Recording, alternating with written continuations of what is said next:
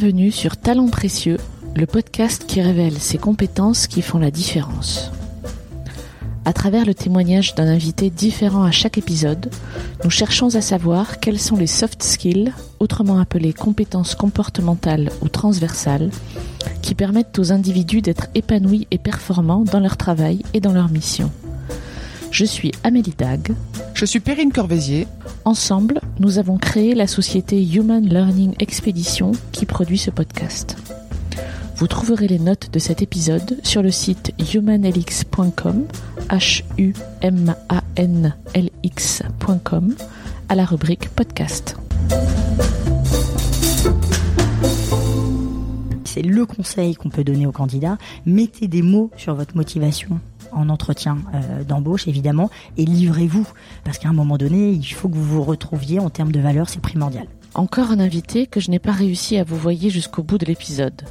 J'étais bien partie et puis après une demi-heure d'interview, Elsa Bragé nous avait parlé de son expérience avec tant de sincérité que j'avais l'impression de la connaître depuis bien plus que 30 minutes. Elsa est l'une des dirigeantes d'Enoa RH Consulting, un cabinet de recrutement des professionnels du digital qu'elle a cofondé il y a quelques années. Je vous garantis que son témoignage va vous donner la pêche. Elsa rayonne de cette énergie contagieuse qui vous laisse croire que tout est possible. Son parcours professionnel est à lui seul une belle démonstration de son audace. Le témoignage d'Elsa est généreux. Elle se livre sans phare comme elle invite les candidats à le faire. Elle donne des conseils et des astuces pour réussir son entretien de recrutement. Elle nous fait même part d'une recommandation de lecture. Et le comble, c'est qu'après nous avoir donné tout ça, elle nous dit en conclusion que c'est nous qui lui avons fait un cadeau en l'interviewant. J'adore la façon qu'elle a de décrire les soft skills comme un atout à choyer et à valoriser. Les soft skills, c'est la base du métier d'Elsa. Elle parle des compétences techniques comme d'un prérequis et des compétences comportementales comme ce qui fait la différence entre deux candidats. Un appel à se connaître pour donner le meilleur de soi-même. Bonne écoute. Bonjour Elsa. Bonjour Perrine. Merci de nous recevoir un vendredi matin dans ton cabinet de chasse. Tout à fait. C'est bien calme aujourd'hui. Merci beaucoup. Merci à Euh, vous. Est-ce que on peut te demander déjà pour commencer quel est ton métier d'aujourd'hui Puis après, tu nous raconteras euh, d'où tu viens et ce que tu as fait pour en arriver là. Tout à fait. Alors vous êtes ici effectivement euh, chez Enoa, donc Enoa RH Consulting, qui est un cabinet conseil en recrutement. On est huit ici, euh, donc plutôt un cabinet à taille humaine. Euh, et donc notre métier, c'est de recruter des profils. Donc on est plutôt sur des profils middle et top management pour des entreprises avec une expertise qui est euh, autour des métiers de la communication, du marketing et du digital. Très bien. Euh, depuis combien de temps tu travailles là? Alors, je travaille ici depuis six ans. J'ai cofondé le cabinet avec euh, Céline Moschino et Émilie Roman, qui sont mes deux associés, euh, en 2013. Donc, on va fêter nos six ans. Très bien. Et avant, du coup, raconte-nous un peu euh, ton parcours. Alors moi j'ai fait un bac euh, littéraire, j'ai démarré en fait dans, dans la vie professionnelle euh, par un métier de juriste en entreprise, dans des groupes de presse professionnels. Euh, donc j'avais fait un bac littéraire, pour tout vous dire, après mon bac euh, je voulais faire une école de théâtre. Et mon père m'avait dit si tu veux faire cette école de théâtre ou de cinéma, euh, ok mais tu n'auras pas droit à l'erreur. J'ai trouvé que c'était une pression assez incroyable et je me suis dit non non. Et à côté j'avais ma meilleure amie dont le père était juge qui partait faire du droit et qui m'a dit viens. Pars pas sur cette euh, idée du théâtre et du ciné et viens on va essayer de, faire du droit. Euh, et donc j'ai fait toutes mes études euh, en droit et je me suis quand même orientée au niveau du DESS vers un DESS en droit de la presse écrite, donc quand même vers les médias. Et euh, pendant cette année de DESS, on fait plein de stages, et donc j'ai fait des stages dans euh, des journaux, dans des groupes de presse. Alors j'ai fait beaucoup de stages aussi dans les cabinets d'avocats, et donc j'ai ensuite fait des stages euh, dans des régies publicitaires d'entreprises de presse et dans des services juridiques d'entreprises de presse. Donc là, ça m'a plu, mais en même temps, je retrouvais un petit peu le travail laborieux des études de droit que j'ai adoré par ailleurs, hein, mais où on, apprend à apprendre et où il y a quand même beaucoup de recherche. Et dans ces groupes de presse, je regardais un peu mes, camarades au marketing, au commercial, où je sentais une sorte de d'effervescence dans tous les sens avec euh, ces commerciaux euh, très proches du business, euh, qui étaient évidemment dans les locaux, mais qui très souvent amenés à aller aussi en rendez-vous à l'extérieur. Et voilà, je sentais cette effervescence, cette excitation que j'avais un petit peu moins évidemment euh, au sein de mon service juridique, même s'il y avait beaucoup d'interactions avec tous les services, avec la direction générale évidemment. Donc, tu as exercé en tant que juriste, c'est ça? J'ai exercé en tant que juriste, tout à fait, Combien de temps? Pendant deux ans. Et ça t'a plu? Alors ça m'a plu, ça m'a plu parce que ça allait dans la continuité de tout ce qu'on apprend en droit. Donc beaucoup de recherches, euh, le droit euh, quand même tout est autour du raisonnement juridique. Donc il faut beaucoup apprendre pour pouvoir raisonner. Mais euh, il y, a, y, a, un truc qui est génial quand on arrive à résoudre un sujet. Il y a la notion de service quand un service de la société vient nous voir et nous dit bah essaie de me résoudre ce problème. On apporte un service à quelqu'un. Donc il y a, y a, plein de trucs super. Mais je manquais de liberté je manquais de liberté et je manquais quand même d'interaction avec les autres. Parce que c'était c'était quoi Interaction avec l'extérieur ou avec les tes pairs? Interaction avec mes pairs, mais surtout interaction avec l'extérieur. Non, non, mais c'est une bonne question. Je pense interaction avec l'extérieur. D'accord. Et tu as choisi du coup de quitter l'endroit où tu étais pour changer de vie, c'est ça? Effectivement. Donc, euh, juste pour revenir là-dessus, donc des stages en cabinet d'avocat, des stages et, un job en deux ans euh, de juriste au sein de groupe de presse. J'ai aussi écrit des chroniques juridiques euh, à des radios. Donc, j'ai quand même essayé d'exercer plusieurs métiers de juriste dans des contextes et des typologies de structures assez différentes. Et puis, j'en arrive à la conclusion que quand même, il me manquait un petit peu quelque chose. et c'est rigolo parce que j'y ai repensé hier. Cette même amie qui m'avait dit, mais suis-moi, viens, on va faire du droit. un soir, je lui dis, mais c'est pas possible. Je sens que euh, c'est pas ce qu'il me faut. Il faut que j'arrive à trouver le, job euh, qui me correspond. Et elle me dit mais dis-moi ce que t'aimes faire. C'est quoi ce qui te manque? Exactement la question que tu me poses, euh, Perrine. Qu'est-ce qui te manque? Et quelles sont peut-être les soft skills ou les, les compétences que t'exploites pas suffisamment? Et donc là, on dresse un peu le job idéal. C'était très rigolo. C'était un soir et on tombe sur une annonce. C'est un stage pour rejoindre une agence digitale qui venait d'être créée. Il fallait avoir fait une école de commerce, j'avais une formation universitaire, il fallait parler couramment anglais, j'étais pas très forte en anglais, et il fallait une première expérience en agence. J'avais jamais travaillé en agence, mais le descriptif du poste était tellement génial, je me dis je postule. Donc j'étais en CDI, hein, c'était un stage, donc je repartais en arrière après avoir fait euh, peut-être une vingtaine de stages pendant euh, tout mon cursus universitaire, donc c'était un peu euh, repartir à zéro, mais c'était une reconversion. Et j'ai été reçue en entretien et j'ai eu le job. Et pourquoi tu as eu ce job, sachant que tu n'avais aucun des critères annoncés? Alors c'est une bonne question. J'ai posé effectivement la question à mon boss quelques mois après. Euh, et ce qui a fait la différence, c'était ma personnalité. Il me l'a dit, hein, parce que je lui ai demandé. Euh, mes motivations parce que j'étais vraiment particulièrement motivée à l'idée de, rejoindre cette agence. Et puis j'avais décrit, comme on fait tous dans, son CV, euh, mes hobbies. Je faisais beaucoup de théâtre parce que j'avais pas lâché le théâtre. C'était vraiment quelque chose qui me plaisait. Lui aussi faisait beaucoup de théâtre et donc on avait parlé de cette pratique du théâtre, euh, des pièces qu'on allait voir. On avait beaucoup échangé et ça a joué aussi. Donc je pense que je m'étais livrée euh, à la fois sur ma personnalité, mes envies, mes valeurs et j'étais très motivée. Et clairement, c'est ce qui a fait qu'il m'a pris parce que sinon en termes de compétences, il n'y avait aucune case de cocher. Donc c'est quand même très rigolo.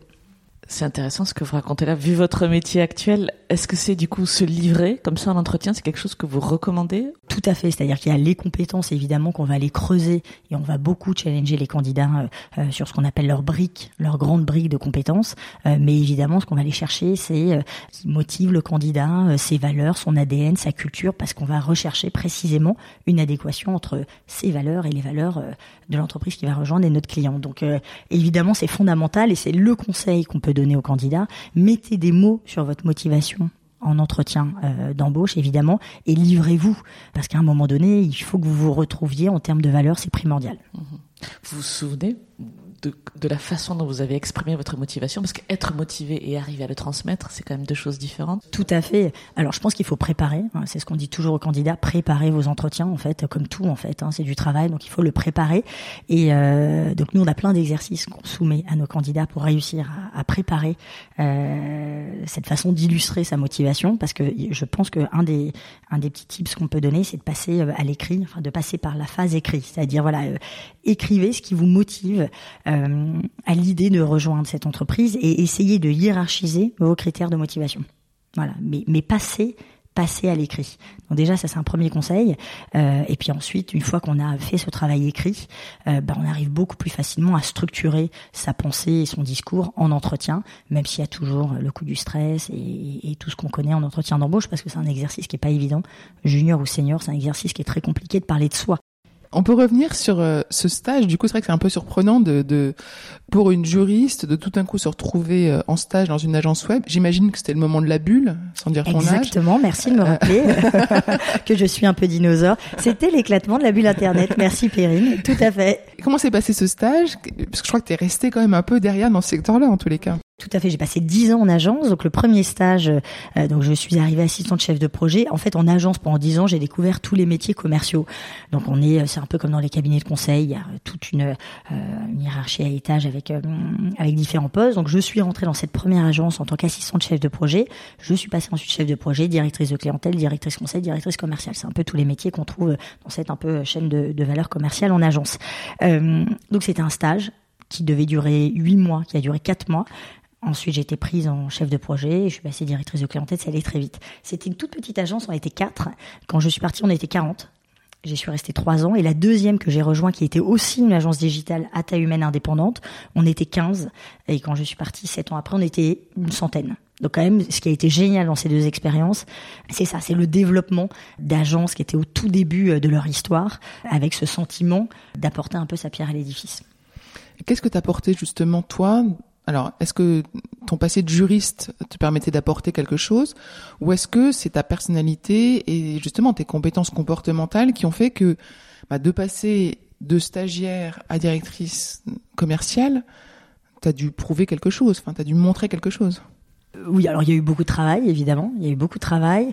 Et ça, quand même, je pense que les études de droit, le métier de juriste apprend cette rigueur, euh, ce travail de préparation, cette culture de l'écrit. Euh, voilà, on apprend à apprendre hein, quand même pendant les études de droit. Il y a plein d'études qui permettent cela, mais euh, en droit particulièrement. donc la force de travail, évidemment, et la ténacité qui va avec la force de travail. et en fait, bah, le relationnel. Je pense que j'avais un bon relationnel. et moi, ce que j'ai adoré en agence, ça paraît tout bête, c'est cette notion de service client j'ai adoré apporter un service à un client. Vraiment, j'ai adoré ça. Bon, c'est le métier de commercial, hein, mais euh, j'ai adoré. Alors ensuite, expliquer pourquoi, c'est vrai que c'est compliqué, c'est pas évident. J'ai essayé d'y réfléchir, mais j'ai vraiment adoré. J'adore encore, hein, parce qu'on est encore beaucoup euh, en cabinet euh, dans un métier de service, et c'est quelque chose qui m'a beaucoup plu. Euh, voilà, donc je pense que mon relationnel m'a peut-être aidé à apporter un service de qualité. Vous sauriez dire d'où vient ce goût pour le, le service client? Euh, alors je pense que c'est familial. Il y a une famille de commerçants du côté de mon père. Euh, y a des cafés, des hôtels, des restaurants. Donc ça, je pense que peut-être inconsciemment ou consciemment, ça a laissé quelque part euh, des traces. Et du côté de ma mère, c'est plutôt des enseignants. Donc il y a aussi la notion de service, pas client, mais il y a quand même l'idée de transmettre. Voilà, je pense que c'est ça. Et puis des parents qui ont de toute façon un très bon relationnel, donc forcément ça se transmet peut-être assez naturellement. Et le fait que ce soit des sociétés en forte croissance, enfin passer de 4 à 40, puis de, de 15 à 100, euh, est-ce que ça t'a plu? Est-ce que ça, Comment est-ce que tu te sentais dans cet environnement-là Moi, j'ai adoré. Moi, c'est vraiment ce que j'ai adoré. Euh, donc, il y avait cette notion de service, euh, voir que ce service euh, amenait des clients qu'on arrivait à fidéliser, des clients qui nous recommandaient à leurs pairs, à leurs homologues. Donc, en fait, euh, quand on soigne le service, bah, on voit les répercussions tout de suite sur le business. Donc, il y a un côté très excitant. Et puis, oui, vraiment ce sentiment de d'apporter sa pierre à l'édifice et d'aider une boîte à grandir. Moi, j'ai adoré. C'est ce que j'adore aussi aujourd'hui dans le challenge Enoa. Je trouve que c'est bah, particulièrement génial. Ensuite, hein, quelque chose qui est vraiment super en agence, euh, c'est tout ce travail multidisciplinaire. C'est qu'on a des équipes créatives, des équipes techniques, on a des fonctions support, on a la direction générale, et il faut travailler avec euh, tous ces gens-là qui sont très différents, qui ont des modes de fonctionnement très différents en entreprise, et ça, c'est absolument génial.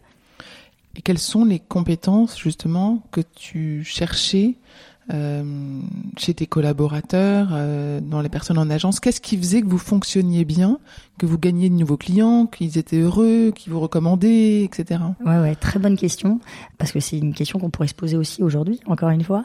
Euh, je pense la solidarité dans les équipes, l'esprit de team. Vraiment, on était extrêmement solidaires. Il y avait un vrai travail d'équipe, les clients le ressentaient, et forcément, euh, au-delà du travail de qualité qu'on fournissait, euh, c'était quelque chose qui nous mettait vraiment en avant. Et puis, je pense le plaisir aussi qu'on prenait à exercer notre métier. On était tous passionnés. là, c'est pareil ici chez Noah. Je pense la passion du métier, l'énergie, le plaisir se ressentait et était quelque part clairement contagieux. Et l'esprit d'équipe dont vous parlez, comment il se manifestait? Vous vous souvenez d'exemples particuliers? Comment il se manifestait. Je pense qu'il y a plein de, de traductions euh, possibles, d'applications possibles. Quand on est en agence, quand on est, comme moi je l'étais sur la partie commerciale, et qu'on doit euh, répondre à un client, on fait ce qu'on appelle un brief créatif. Euh, et donc on réunit tous les créatifs en disant voilà la demande du client, quelle idée on pourrait trouver. Bah, déjà dans la traduction, dans l'écriture du brief créatif et dans la réunion qu'on organise avec tous les profils créa, il y a déjà quelque chose qu'on peut insuffler, qu'on fait qu'on peut impulser pour fédérer toutes les équipes autour de ce concept qu'on doit trouver. Donc déjà dans le l'organisation de ces moments de travail, je pense qu'on peut insuffler beaucoup de choses et sentir cette solidarité. Et puis si on arrive à travailler euh, vraiment tous main dans la main, encore une fois avec beaucoup de solidarité, beaucoup de bienveillance, en s'écoutant, donc ça fait euh, appel à pas mal de soft skills pour le coup. Euh, je pense que cette solidarité, ce plaisir et cette équipe soudée se traduit forcément au moment où on soutient le projet en clientèle. Et je pense que, voilà, en toute humilité, dans les deux agences dans lesquelles j'ai été, euh, c'est quelque chose qu'on ressentait en clientèle. Et finalement, je pense que dans la vie, dans plein de métiers différents, c'est ce qu'on a envie un peu de ressentir, que les gens se livrent. Qu'est-ce qui a changé? Est-ce que tu es resté combien de temps en agence? 11 ans. En agence, à peu près 11 ans. Qu'est-ce qui a changé dans ce moment-là, dans cette période-là, sur la façon de travailler? Je sais pas, est-ce que par rapport aux technologies, par exemple, est-ce que les technologies vous ont permis de travailler mieux, différemment? Ça, je le, je le vois plus peut-être chez Enoa aujourd'hui, mais en agence, en fait, dès le début, en plus c'était des agences digitales, on avait vraiment intégré euh, le média digital dans nos process, dans notre façon de fonctionner. Donc on n'avait pas, euh, on avait peut-être à la fin, oui, des sortes de plateformes qui nous permettaient de rentrer en interaction avec les clients de façon plus souple. Euh, mais en fait, on reste dans un métier de service, donc euh, il y a pas mal de choses qu'on peut pas digitaliser ou industrialiser. Et en fait, l'homme est ce qu'on vend, l'écoute, le conseil, et on peut pas le remplacer par un robot, une machine. C'est ce qu'on constate encore aujourd'hui. Donc nous, on est beaucoup challengés sur notre métier hein, parce qu'on parle beaucoup d'ubérisation du recrutement. Donc c'est vrai que tout le monde peut s'improviser recruteur aujourd'hui, et quelquefois on nous dit quelle est la valeur que vous apportez ben, Moi, je trouve ça plutôt très bien qu'aujourd'hui, tout le monde puisse recruter par ses euh, moyens et via le digital, parce que ça nous impose, nous, euh, cabinets, à apporter euh, tout ce que le digital ne peut pas apporter, donc l'écoute, le conseil, ce que l'homme peut apporter et, que la machine ne peut pas apporter, tout simplement. Pour revenir sur ton parcours, donc finalement, tu étais hyper heureuse en agence, ça marchait bien. Exactement. et pourtant, Et pourtant, je, vois, je, je, perçois la question que tu vas me poser, mais c'est une très bonne question. Effectivement, j'étais très heureuse, j'ai adoré ces, cette dizaine d'années euh, en agence. Et puis au bout d'un moment, vu que ce qui m'anime, vous l'avez compris, c'est vraiment cette recherche de sens, cette réalisation de soi, ça a un tout petit peu diminué les dernières années. J'ai eu deux enfants aussi, donc euh, ça a très certainement joué. Je pense qu'on sous euh, sous-estime euh, l'impact que ça peut avoir aussi les enfants qui arrivent dans une vie. Donc il y a eu plein de, raisons qui ont fait que je j'ai souhaité vraiment être encore plus centré autour du service client, retrouver une dimension plus humaine dans mon métier. Euh, et j'ai eu aussi envie, je pense, de retrouver quelque chose, une approche plus concrète, qui soit pas non plus euh, euh, les paillettes de la communication, de la publicité, les millions d'euros dépensés. Enfin voilà, c'est bête, mais je pense qu'au bout de 11 ans, même si j'adorais ce que je faisais, j'avais envie d'un métier plus concret. Ça paraît tout bête, mais un service encore plus concret que définir et déployer une stratégie comme market et digital. J'avais envie de quelque chose de plus concret. Donc il y avait plein de, il y avait plein de pistes hein, qui s'offraient à moi parce qu'un métier concret autour du service client, il y en a plein. Et tu avais envie d'entrepreneuriat, de monter ta propre structure ou finalement, est-ce que tu dans une, étais dans une recherche de concret, de sens, mais d'un nouveau poste ou tu étais complètement ouverte? C'est une très bonne question parce que j'ai oublié ce point-là, tu as raison. Au-delà de cette envie d'avoir une dimension humaine et un poste quand même plus concret, j'avais clairement, euh, après avoir vu ces, projets d'entreprise que j'avais suivis, l'envie euh, furieuse, le terme est bien choisi, d'entreprendre et d'avoir cette liberté d'entreprendre et de construire mon projet euh, entrepreneurial. Par contre, pas seul je ne me sentais pas de me lancer seule. En fait, après ces 11 ans, euh, quasi 11 ans d'agence, euh, j'ai pris le parti, on me l'avait conseillé de faire un bilan de compétences avec une femme formidable qui s'appelle Marthe Favretto, euh, qui a été dans plein de groupes médias et groupes de presse, donc il y avait quand même mon expertise métier qui s'était ensuite orientée sur, les enjeux RH. Et donc on a fait ce bilan de compétences qui a été un travail génial où elle m'a amené à me poser plein de questions, les mêmes que les vôtres aujourd'hui, sur mes valeurs, mon ADN, mes soft skills, mes compétences. Et on est arrivé à la conclusion que oui, je ne voulais plus euh, travailler en agence, mais que c'était un peu dommage de ne pas exploiter euh, mon expertise de ces métiers comme market digitaux euh, et qu'il fallait que j'ai plus de dimension humaine dans mon poste. Et tout ce travail-là qu'on a fait avec Marthe m'a amené à une piste qui était celle des RH et du recrutement, avec cette envie quand même d'entreprendre. Donc, partons de là, on s'est dit, ben voilà, une des pistes était de partir en cabinet de recrutement et si possible de créer mon cabinet, mais je n'avais jamais recruté, donc c'était quand même un peu compliqué. Tu recrutais pas en agence? Alors si, tu, tu, fais bien de me poser la question. J'ai beaucoup recruté en agence et c'est aussi ce qui m'a donné envie. C'est-à-dire j'ai recruté pour mes équipes. J'ai vu que j'avais quand même un petit peu le nez pour recruter. Je m'étais pas trop trompée dans les recrutements que j'avais fait. Et ce qui avait fait que je m'étais pas trompée, c'était justement d'arriver à trouver des candidats qui correspondaient parfaitement à la culture, à nos valeurs et à l'esprit de l'agence. Donc j'avais déjà senti que j'avais quand même euh, quelque chose peut-être à travailler autour de mes qualités d'écoute, mes capacités analytiques, la façon de percevoir les émotions chez l'autre. J'avais senti que c'était quelque chose qui me plaisait bien et, et un exercice dans lequel je prenais du plaisir. Donc effectivement, euh, j'avais beaucoup recruté euh, en agence. Donc voilà, je savais un peu recruter, mais avec du bon sens, sans formation. J'avais cette fibre commerciale qui est forcément euh, primordiale en cabinet de recrutement, mais je ne connaissais personne dans le recrutement. voilà, c'était quand même un peu compliqué. voilà, donc j'ai activé mon réseau, j'ai fait ce travail avec Marthe, et effectivement, j'ai eu la chance que j'ai provoquée, mais toujours cette notion de chance, j'ai eu la chance de rencontrer Céline Moschino et Émilie Roman, qui sont mes deux associés aujourd'hui, qui venaient de cofonder Enoa et qui cherchait précisément une troisième personne avec laquelle s'associer, qui ait une expertise sur les métiers du digital, sentant qu'on allait déjà, euh, dès le lancement du cabinet, beaucoup recruter autour de ces métiers. Donc on s'est associé à trois et on a cofondé euh, le cabinet euh, ensemble. L'association à trois, quand j'entends ça, je me dis, ouh là, euh, difficile une relation à trois, non? C'est vrai, le chiffre 3 fait toujours peur. c'est vrai, c'est pas toujours évident, euh, mais nous c'est génial. Euh, nous c'est vraiment humainement top parce que parce qu'on est très complémentaires déjà en termes de compétences. Qu'un des prérequis qu'on s'est toujours dit dès le début, c'est une totale bienveillance entre nous et d'arriver à toujours se dire les choses. Donc on parle beaucoup. on n'est que des femmes en plus au cabinet, donc sans du tout entrer dans les clichés. C'est vrai qu'on on a besoin de parler, de communiquer de tout se dire c'est vraiment important pour nous.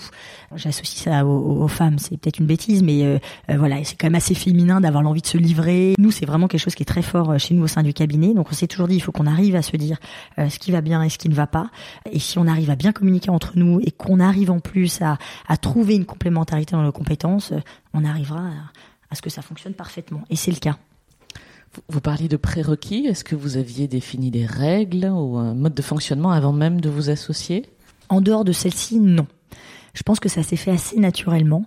Euh, on n'a pas eu à définir de règles. Par contre, en travaillant ensemble, ça fait maintenant six ans, régulièrement, on se force à se faire des feedbacks entre nous et à se rappeler des règles euh, pour que cette euh, relation soit toujours aussi agréable et qu'elle évolue. Donc on est très à l'écoute des unes et des autres. Des fois on se dit peut-être qu'on perd un peu trop de temps à s'écouter, à débattre sous tout rien, qu'on y a trop d'émotions là-dedans. Et en fait non, moi je suis convaincue que de toute façon les émotions on peut pas les mettre de côté et c'est ce qui fait la richesse euh, d'une d'une entreprise, surtout si elle est à taille humaine comme la nôtre. Donc on communique beaucoup. Tu as parlé de bienveillance comme étant quelque chose d'essentiel. Est-ce que tu pourrais essayer de définir la bienveillance que en ce moment on rencontre beaucoup de personnes qui nous parlent de bienveillance et on ne dit pas tous la même chose derrière ce mot-là? C'est assez galvaudé, tout à fait. On a écrit un article d'ailleurs sur le sujet, sur le sujet de la bienveillance. Alors on nous avait demandé d'écrire un, article sur le sujet, et quand on a commencé à l'écrire, effectivement, c'était pas évident parce que tout de suite, quand on parle de bienveillance, on parle de bien-être au travail, on parle de, toutes ces choses-là qui sont des, des, des, des enjeux réels. Euh, moi, je peux peut-être te parler de la bienveillance dans un process de recrutement parce que nous, on essaie vraiment euh, d'être bienveillant. Donc ça veut dire quoi? Ça veut dire être euh, bienveillant vis-à-vis -vis du candidat, c'est-à-dire lui faire un retour juste, lui faire un retour dans les temps. On a tous connu quand on est sur un process de recrutement, des recrutements à rallonge ou des retours qu'on a qu'on ne comprend pas avec un chasseur de tête ou un recruteur qui ne veut pas rentrer dans les détails et qui nous fait juste comprendre qu'on n'est pas la bonne personne. Donc ça, on ne voulait absolument pas ça. Ou l'absence de retour. Ou l'absence de retour. J'aurais dû peut-être commencer par cela, exactement. Ou l'absence de retour total, effectivement. Donc nous, on s'impose évidemment un retour dans les temps, un retour extrêmement construit, et on a vraiment ce retour-là des candidats euh, qui nous disent qu'ils apprécient cette bienveillance qu'ils ressentent. Donc pour moi, on peut vraiment parler de bienveillance. Euh, et puis nous, on, explique à nos clients qu'ils doivent aussi être bienveillants avec les candidats, euh, parce qu'on voit encore quelquefois euh, des recruteurs qui ne mettent pas forcément à l'aise les candidats en entretien, alors qu'un entretien réussi, nous on le dit toujours, c'est un candidat qui s'est préparé, qui a été bon en entretien, même si ça veut tout et rien dire être bon, mais c'est aussi un recruteur en face qui a réussi, comme vous le faites aujourd'hui avec moi lors de cette interview, à mettre à l'aise. voilà, c'est vraiment important de réussir à mettre à l'aise l'interlocuteur, lui donner envie. Donc on sensibilise nos clients à cette bienveillance qu'il faut insuffler dans le process de recrutement, ça nous semble indispensable. Et nous, on est euh, évidemment bienveillante avec notre client et on lui demande d'être bienveillant avec nous. Donc respecter notre travail, euh, respecter ce travail euh, de longue haleine parce que le recrutement c'est de plus en plus compliqué. Donc nous, on est sensible à des clients qui respectent notre travail, qui nous remercient, euh, euh, voilà, qui sont bienveillants aussi euh, avec nous en nous faisant des retours construits sur les candidats. Est-ce qu'ils ont été bons ou pas Si c'est pas exactement ce qu'ils recherchent, comment on pourrait réaiguiller un petit peu le, brief Et puis nous, on on se doit d'être bienveillante avec nos clients parce qu'on a quelquefois des clients qui se plantent en entretien, ça arrive. Hein C'est-à-dire qu'ils n'ont pas réussi à mener l'entretien parce que c'est un job, mais ça nous arrive assez fréquemment des candidats qui nous disent j'étais très motivé en arrivant en entretien et puis oh, il m'a pas du tout donné envie j'ai pas du tout envie d'y aller quoi. Mais pour autant, le poste a l'air génial. Alors peut-être je suis passée à côté de la rencontre, je sais pas ce qui s'est passé, mais euh, et donc on se rend compte que peut-être le client euh, soit était pas dans un bon jour, soit il a pas réussi à bien conduire l'entretien, ou il a pas réussi à faire passer suffisamment d'énergie, ou il a pas été assez complet dans la job desk qu'il a décrit. Donc là, il faut qu'on arrive avec finesse à expliquer au client qu'il y a peut-être des tips à trouver pour mieux conduire un entretien. Donc là, on se doit évidemment d'être bienveillante avec nos clients. Ça paraît tout bête. Donc pour moi, c'est ça la bienveillance, c'est euh, l'écoute et la capacité à s'adapter à l'autre, toujours avec euh, avec beaucoup de gentillesse finalement et, et un respect de l'autre. C'est ça, j'ai entendu respect, feedback, mettre à l'aise, écoute. Mais est-ce qu'on peut dire des choses négatives dans le cadre d'une relation bienveillante? Bien sûr, bien sûr. c'est beaucoup plus dur. Parce que c'est là de temps en temps où la définition euh, euh, diverge. C'est-à-dire que certaines personnes euh, ne conçoivent pas que dans une relation bienveillante, on puisse faire des critiques. Pourtant, c'est nécessaire tous les, c'est ultra nécessaire euh, au quotidien. Euh, bah, nous, ça nous arrive régulièrement quand un candidat soit pas pris sur un process, on doit lui dire avec beaucoup de bienveillance qu'il n'est pas pris et lui expliquer pourquoi. Euh, et si il s'est un peu trompé en entretien ou s'il est passé à côté de certaines choses, on doit réussir à lui dire. Donc ça, c'est un retour quelque part négatif, voire complètement négatif, qu'on doit réussir à dire avec bienveillance et on y arrive très bien. Mais ça se prépare encore une fois. Dans les briefs de vos clients, est-ce qu'il y a une demande claire et explicite de soft skills. Pas forcément sous ce terme-là, mais... Complètement, euh... alors précisément sous ce terme-là, et de plus en plus, on nous demande de vérifier des compétences, euh, une personnalité, donc ces fameuses soft skills, et euh, la motivation qui rejoint les soft skills, évidemment, de plus en plus. On peut avoir un exemple, pas, sans citer le poste et le client bien sûr, mais de soft skills qui seraient exprimés dans une demande alors, je pense tout de suite parce que les, les, les, clients insistent beaucoup sur les soft skills, sur les profils commerciaux. Donc un commercial, on va pas juste lui demander euh, qu'il ait la niaque commerciale, qu'il soit dynamique, qu'il ait un bon relationnel. Ça, c'est un peu les soft skills euh, assez classiques qu'on imagine tous. On va aller un peu plus loin et on, on a des clients qui nous disent, bah voilà, euh, analyser euh, euh, sa capacité à écouter, à rebondir, la finesse dans son approche, euh, aller loin dans l'évaluation des qualités un peu émotionnelles, sa sensibilité, sa capacité à, à transmettre de l'enthousiasme. Donc là, on est vraiment dans les soft skills, c'est-à-dire c'est pas le chasseur, le bizdev tel qu'on l'imagine dans les clichés j'ai la niaque, euh, voilà, c'est c'est pas juste ça, quoi. C'est un peu plus compliqué. Alors comment vous faites pour euh, détecter ces soft skills-là Alors en entretien, on peut aller assez loin en menant des tests de, personnalité. Il y en a pas mal qui existent sur le marché. Euh, et nous, on les met en situation. On, on a plein de, de, de, méthodes pour aller euh, chercher euh, les soft skills en entretien. Ensuite, je vous parlais tout à l'heure d'un exercice. Nous, on est très écrit. On a vraiment cette culture de l'écrit. Donc ce qu'on fait assez régulièrement après l'entretien avec le candidat, c'est de lui demander de faire une petite note écrite en trois points. C'est quelque chose d'assez simple, mais pour l'aider vraiment à se préparer. Premièrement, ce qu'il a compris du contexte, des enjeux, des missions du poste qui lui serait confié. Donc là, on peut vérifier ses qualités d'écoute parce qu'on lui a expliqué ce contexte en entretien. Euh, deuxièmement, euh, ce qui le motive dans ce challenge. Donc, quels sont ses critères de motivation pour lui apprendre à les hiérarchiser et aller assez loin dans dans l'expression de ses motivations? Et troisièmement, ce qu'il peut apporter sur le poste pour voir un petit peu euh, qui, selon lui, fait la différence et pour l'aider à être euh, force de, conviction une fois qu'il sera en entretien. Donc, ce travail-là déjà l'aide à se poser et se dire finalement pourquoi je suis motivé par ce job, qu'est-ce que je vais apporter sur sur ce job au-delà de mes compétences, quoi, et en quoi ma personnalité, mon ADN, mes valeurs vont me permettre d'être comme un poisson dans l'eau.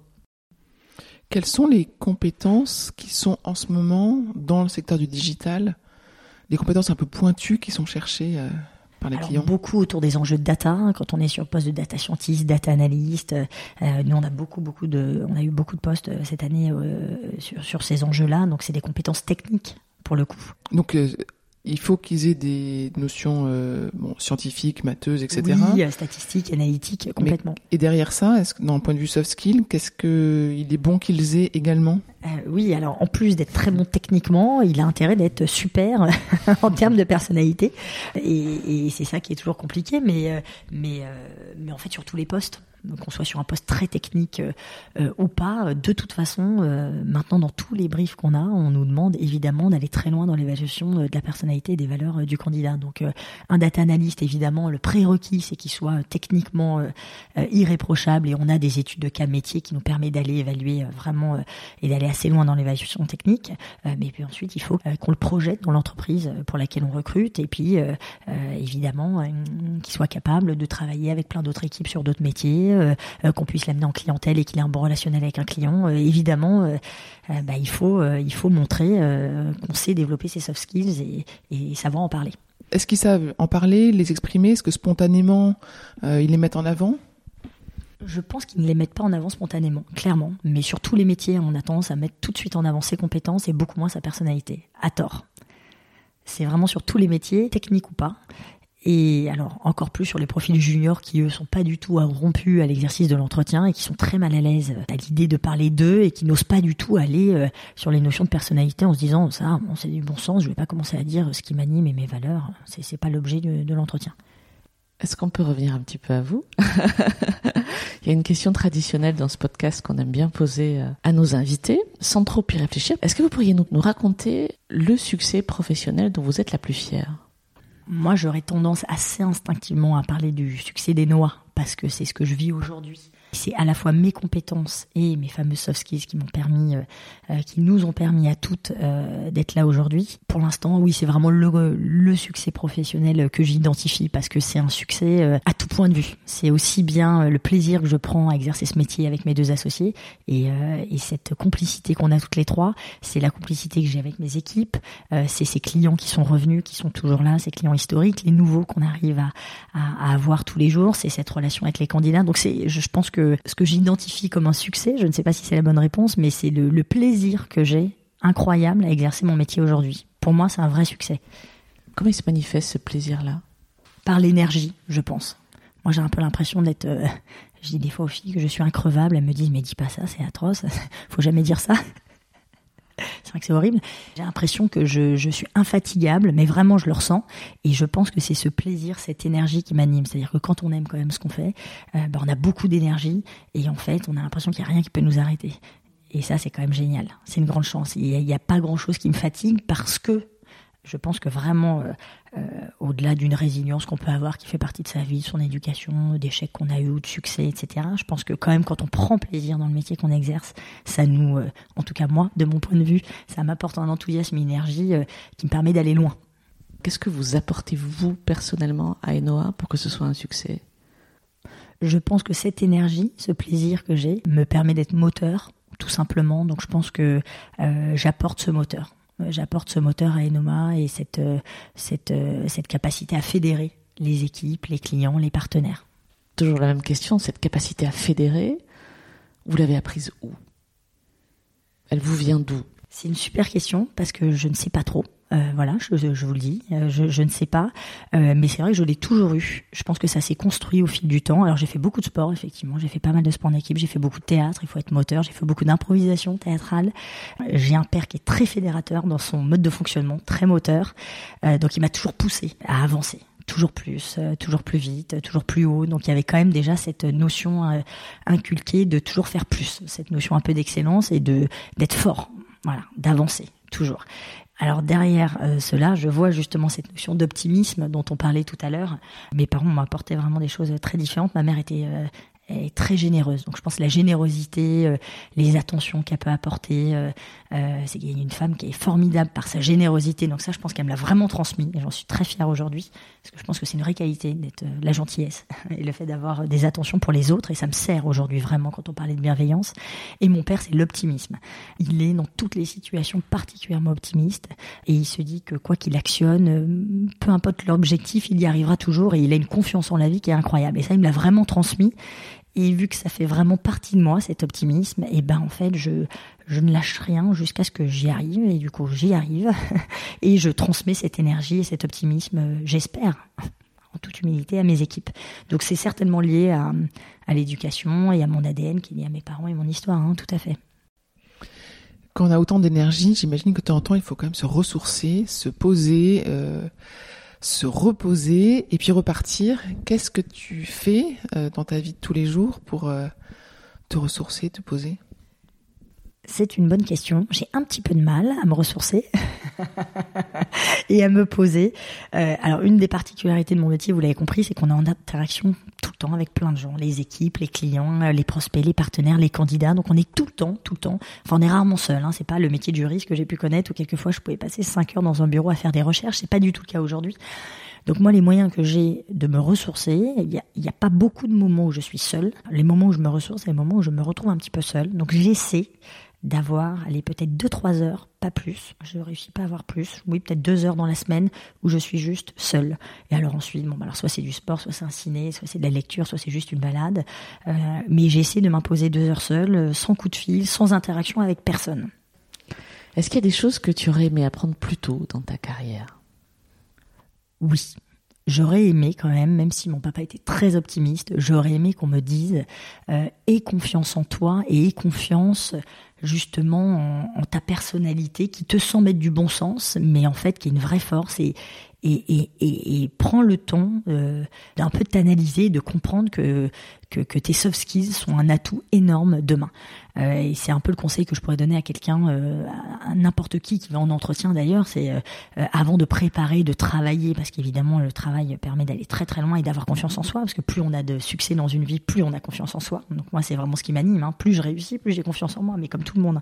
Mais au-delà du travail, la première chose c'est crois en toi, fais-toi confiance apprends à te connaître. Et ne te dis pas que oui, tu as un bon relationnel ou tu es euh, tenace et increvable parce que, je reviens à moi, parce que c'est évident. Non, dis-toi que c'est une, sacrée chance, une sacrée force et, et, développe ça euh, en, en atout. Et comment est-ce qu'on peut apprendre à se connaître? Je pense qu'il y a plein d'exemples, type analyse, thérapie, euh, méditation, évidemment, voyage, rencontre. Je pense que les autres nous apprennent beaucoup sur soi. Moi, je suis très entourée et, et tous les gens que j'ai autour de moi, euh, euh, le retour qu'ils me font euh, m'aide à mieux me connaître. et puis effectivement, la vie professionnelle, je trouve qu'on apprend énormément de choses quand même dans le milieu professionnel. Hein, entre les échecs, les succès, on apprend à se connaître, on apprend à, à mieux comprendre ses émotions. le métier que j'ai aujourd'hui m'apprend à décortiquer les émotions des autres, donc je travaille forcément sur les miennes. Euh, donc je pense qu'il y a plein de, de, méthodes dans la vie perso et dans la vie pro pour apprendre à se connaître. Mais je pense que quand on se connaît bien euh, et qu'on est convaincu euh, de ses qualités, la confiance en soi, ça donne quand même vraiment des ailes. Mais c'est un peu le travail d'une vie. Hein. Tu parles beaucoup du théâtre comme du fil rouge dans ta vie à côté, on va dire, puisque ce n'est pas devenu ta vie professionnelle. Qu'est-ce que ça t'apporte dans ta vie pro? Alors le théâtre, c'est vrai que j'en ai fait beaucoup, bah, d'être à l'aise quand même à l'oral, d'être à l'aise, euh, prendre des risques. Quand on improvise, bah, on prend un risque, on sait pas du tout euh, l'angle qu'on va prendre. Est-ce que ça va, euh, est-ce que le public va rire, pleurer, est-ce qu'il y aura aucune émotion, mais on y va. Donc se lancer, prendre des risques, la générosité aussi, voilà, parce qu'il y a un public, donc il faut donner à son public. Donc ça m'a appris plein de choses le théâtre. Ça m'a appris plein de choses. Est-ce que tu as d'autres conseils à donner à des jeunes qui débutent peut-être dans leur carrière professionnelle? Alors tu as parlé d'apprendre à, se connaître, à faire du théâtre, hein, du coup, on a retenu. Est-ce qu'il y a d'autres choses qui, qui doivent savoir avant avant d'y aller ou il est encore temps qu'ils le sachent oui. Alors donc avoir confiance en soi primordial, euh, travailler vraiment, ça paraît tout bête, mais je pense que quand on quand on apprend à apprendre, quand on travaille, ben ça, amène forcément à un moment donné, même si des fois le chemin est long, euh, à des réussites et la réussite augmente la confiance en soi. Donc il faut euh, faut travailler et je pense qu'il faut aussi se, toujours se dire que le chemin peut être long, mais essayer de travailler sa ténacité, quoi, ne, se dire qu'il y a des moments forcément et ça nous est tous arrivé où on baisse un peu les bras, on n'y croit pas, mais essayer toujours de d'y croire, voilà, d'y croire, euh, de s'accrocher et de beaucoup travailler. Je ne sais pas si je mettrais le travail avant la confiance en soi, parce que je pense quand même que la confiance en soi, euh, euh c'est peut-être en, top 1, mais le travail aussi. Hein, de toute façon, il faut vraiment s'accrocher. Et, enfin voilà, moi je pense qu'il faut beaucoup travailler quand même pour que ça marche. Hein. il n'y a pas vraiment de secret. Est-ce qu'il y a un mot dans un entretien face à toi s'il te dit, tu, tu les emmènes avec toi? Est-ce que, est-ce qu'il y a un mot qui, qui convaincrait euh, Qu'un candidat, tu veux dire, dire en entretien, et je me dis, il est super, euh, pour le recruter chez Noah ou pour un client. Mais quelle est la formule magique, en fait? C'est ça qu'elle te demande. Mais ça reste entre nous, hein. Il y, a deux choses. Il y a un il y a un truc déjà qui, me surprend toujours, c'est que nous on recrute beaucoup de managers ou alors des candidats qui veulent manager mais qui n'ont jamais managé. Et donc je leur dis, euh, alors à ceux qui ont managé, je leur dis, mais est-ce que vous avez aimé manager? Tous me répondent oui. Moi, j'attends le jour où j'aurai un manager qui me dira euh, j'ai aimé, mais j'ai trouvé ça dur, euh, et qui m'expliquera pourquoi il a trouvé ça super dur d'encadrer une équipe, ou quelqu'un qui me dira j'adore manager, mais je je ne sais pas si j'étais vraiment bon et qui commence un peu à se faire une analyse. Moi, j'adorais ça parce qu'en fait, je me dis, tous ces managers, est-ce qu'ils sont vraiment bons? Parce qu'à les écouter, c'est hyper simple de manager. Ils adorent tous manager. Ils ont tous été bons. Et en fait, juste quelqu'un qui, qui, en toute humilité, lancerait peut-être le débat de ce qu'implique la notion de manager une équipe euh, et qui a un peu l'humilité de se dire, euh, euh, je sais pas vraiment si j'ai été bon et j'aime ça, mais il y a eu des moments où ça a été quand même vachement dur. Je pense que vraiment, je me dirais, lui, il est sincère. En fait, c'est quelqu'un qui prendrait un risque devant toi. Oui. Hmm. Mais je me dirais, à la limite, je pense que toute prise de risque est autorisée si elle est bien formulée, si elle est sincère. Euh, voilà. Et peut-être autre chose, je pense à ça. Euh, il y a assez peu de candidats qui, à la fin, mais ça rejoint un peu la prise de risque, nous disent bah, qu'est-ce que vous pensez de cet échange? Est-ce que vous pensez que je, je colle? Qu'est-ce que vous pensez que mon profil colle au poste? Et euh, qu'avez-vous pensé de nos échanges? Demandez du feedback. Personne me demande un feedback. Et moi, je trouvais ça génial de dire bah Ok, tu me demandes un feedback, euh, positif ou négatif, je te le fais, c'est mon métier en plus de te le faire, je peux te le faire à chaud, mais personne ne demande. Moi, je pense que j'aurais vraiment le réflexe en passant en entretien demain euh, de demander à la fin euh, qu'est-ce que en qu'est-ce que vous en avez pensé, c'est quoi votre sentiment, votre ressenti, votre feedback à l'issue de cette heure passée ensemble, et personne ne pose la question. Junior comme senior. Il faut une sacrée confiance en soi pour le faire. Mais c'est ce que tu cherches aussi, donc prise de risque et confiance en soi. Exactement. On a parlé beaucoup de compétences comportementales, de soft skills, et tu en as parlé naturellement. Est-ce que tu aurais toi une définition, alors la deuxième du podcast, euh, une définition de ces compétences comportementales ou des soft skills? Je pense que c'est une définition qui est compliquée. Euh, il n'y a pas vraiment de définition, je pense. Moi, pour moi, les soft skills, c'est vraiment euh, tout cet assemblage, ce mix entre sa personnalité, ses valeurs, sa culture, son ADN, sa capacité à gérer ses émotions, gérer celles des autres. Donc c'est tout ça en fait. C'est une sorte d'intelligence émotionnelle, c'est une personnalité, c'est une culture, c'est des valeurs. Pour moi, c'est cet assemblage de tous ces éléments-là. Euh, je pense pas qu'on puisse dire les soft skills c'est les personnalités ou les soft skills c'est l'intelligence émotionnelle. C'est pas ça en fait. C'est tout ce qui c'est tout ce qui fait qu'on est unique. Peut-être. Tu parlais de briques de compétences tout à l'heure. Je me suis dit tiens, et les soft skills, ça pourrait être le ciment en fait qui relie ces briques. Tu vois, il y a un bien sûr. Tu parles beaucoup de construction en fait depuis le, début. Tout à fait. C'est un peu, un peu ça en fait. Qu'est-ce qui fait euh, En quoi mes soft skills m'aident à, à créer le lien entre ces différentes briques et et ouais non tout à, à construire ce que je suis de manière unique peut-être. Complètement. Mm. Mais ce que j'aime beaucoup autour de de, de, de ces qualités, de ces, ces fameux soft skills, c'est l'idée de de se dire quelles sont nos constructions quand tu parles de ciment, c'est ça, elles se construisent au fil d'une vie et, et euh, il y a des choses certainement qui sont innées, d'autres pas. Euh, et c'est une vie personnelle, professionnelle qui nous aide à les développer. Et je trouve de se dire ça déjà, ça aide aussi à, avoir confiance en soi, de se dire je peux pas avoir des soft skills hyper développés sur tout, c'est normal. Tu es venu à l'enregistrement avec un livre. Oui. C'est la première fois qu'on a un invité qui vient avec son livre, le livre qu'il est en train de lire. Est-ce que tu peux nous en parler? Tout à fait. C'est mon côté très scolaire. J'ai besoin de préparer. euh, donc le livre, c'est l'éloge de l'optimisme de Philippe Gabillet. Je ne sais pas si vous connaissez ce monsieur. Euh, moi, je ne le connaissais pas et on m'en a parlé. Donc c'est une consultante chez Noah qui est aussi une amie qui me l'a euh, qui me l'a prêté. Euh, et du coup, je suis en train de le lire. Je le trouve génial. Donc je l'ai commandé euh, presque en 10 exemplaires et je vais l'offrir à plein de gens autour de moi. Ma mère, qui je vous en parlais très généreuse, mais qui par contre à l'inverse de mon père n'est pas optimiste et je me dis que faut absolument qu'elle lise ce bouquin. Bah voilà, c'est tout un livre. Donc c'est le titre, c'est Éloge de l'optimisme quand les enthousiastes font bouger le monde. Alors j'en suis au début, j'en suis à la page 43. Hein, il y a combien de pages? 180.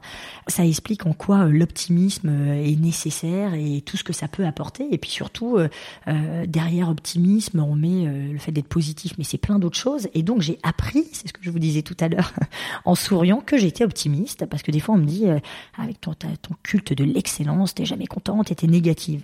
à chaque fois, je suis très triste d'entendre ça parce que j'ai pas l'impression d'être négative. Donc, en toute humilité, j'ai appris que j'étais optimiste. Pourquoi? Parce que juste à la page 33, il explique, euh, voilà, euh, l'optimisme, c'est quoi? Je vous cite juste deux passages. Hein. Évidemment, j'en suis au début. L'optimisme, c'est le courage de poursuivre la lutte, c'est refuser de renoncer dans tous les domaines. L'optimisme, c'est refuser l'idée même d'impossible et de fatalité, l'idée qu'un quelconque problème puisse être une impasse. Ça, ça fait partie de deux définitions. Donc, il explique que l'optimisme, c'est pas juste être positif ou négatif, c'est plein, plein de choses. Qu'on peut être un peu plus optimiste que d'autres, mais en tout cas, comme les soft skills, l'optimisme, on peut travailler au quotidien pour être plus optimiste. Et pourquoi c'est important? C'est qu'en étant euh, euh, optimiste et, évidemment positif et, enthousiaste, ben, euh, c'est pas qu'on provoque la chance, mais ben, c'est plus simple déjà, c'est moins compliqué, c'est moins triste, c'est plus joyeux, et puis on peut avoir plus de succès aussi. J'avais du mal à y croire. J'étais pas très à l'aise avec euh, ce sujet-là. C'est pour ça que la consultante me l'a offert parce que vous l'avez compris. Moi, je dis que les soft skills peuvent aider, mais je dis toujours le travail avant tout. Donc, euh, des fois, tu travailles, tu travailles, et puis t'as pas de chance. Mais c'est pas vrai en fait. C'est tu travailles et t'y crois grâce à cet optimisme. Et là, ça ne peut que marcher. Mais c'est vraiment une c'est vraiment hyper important. Et ce bouquin, dont j'en suis au début, mais il m'a l'air absolument génial. Je vous le conseille. Euh, et je pense qu'on devrait tous le lire, qu'on soit optimiste ou pas. Est-ce que justement, dans, dans, le cadre de ton métier, avec les risques d'ubérisation, comment est-ce qu'avec optimisme, tu vois l'avenir de ton métier à 10, 15 ans? Comment est-ce que tu te projettes? Alors on se projette assez bien. Euh, on parlait tout à l'heure d'ubérisation du recrutement, donc effectivement tout le monde peut s'improviser un peu euh, recruteur euh, avec le digital aujourd'hui. Alors nous ça nous fait gagner beaucoup de temps et on n'a pas trop peur parce que au contraire ça nous challenge sur notre métier et on voit qu'on peut apporter beaucoup de conseils versus la machine dont on parlait tout à l'heure. Je pense qu'il y a plein de, tâches de notre quotidien, certaines qu'on va pouvoir industrialiser, continuer à digitaliser, donc on va gagner du temps. Je pense qu'il y a, y y a plein de choses qui vont évoluer. On voit les formats de, de contrats de travail évoluer euh, il y a de plus en plus de CDD ou de free, euh, euh, le travail à la maison. Enfin, de toute façon, les pratiques elles-mêmes vont changer, vont être amenées à, à évoluer, certainement de se digitaliser. Mais ça, c'est très bien. sur notre métier nous-mêmes, je pense qu'il va falloir qu'on continue de se réinventer, mais on reste sur un métier de conseil et de service qui, je pense, existera toujours dans 20 ans ou 30 ans. Il existait il y a 20 ans, il y a 40 ans, il y a 100 ans. Peut-être que j'ai tort de le penser, mais je, pense que rien ne remplacera les qualités et tout ce que peut apporter un être humain. c'est ce qu'on fait aujourd'hui au quotidien. Moi, j'ai une dernière question. Qu'est-ce que tu as pensé de cet épisode de podcast? Merci, Perrine. C'est le moment du feedback. C'est le moment de la prise de risque aussi. Euh, Alors, moi, j'ai adoré l'exercice. Je m'y suis évidemment un petit peu préparée, comme vous l'avez compris, mais pas trop. Euh, et j'ai adoré l'exercice et je vous remercie vraiment euh, de m'avoir convié à, cette interview parce que j'ai trouvé que euh, bah, ça me ça me forçait à faire encore l'exercice euh, bah, de, de, travail de mes soft skills, de mes valeurs, de, de ce qui m'anime au quotidien et, et je ressors encore plus enthousiaste de cet exercice et avec encore plus l'envie de développer mes soft skills. Donc pour ça, vraiment, merci. J'ai adoré et je pense que ça va me servir. Merci à vous deux. Merci. beaucoup. Merci beaucoup. Espérons que vous avez apprécié cet épisode autant que nous avons aimé le préparer et l'enregistrer.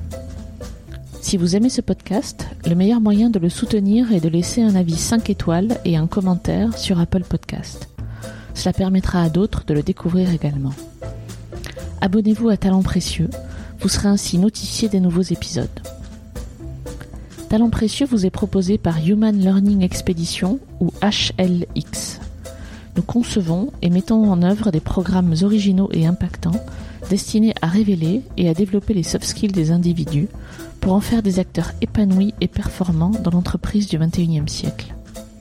Pour en savoir plus sur HLX, connectez-vous sur humanlx.com, ou suivez-nous sur Facebook, sur Instagram, sur LinkedIn ou sur Twitter. À bientôt pour de nouveaux épisodes.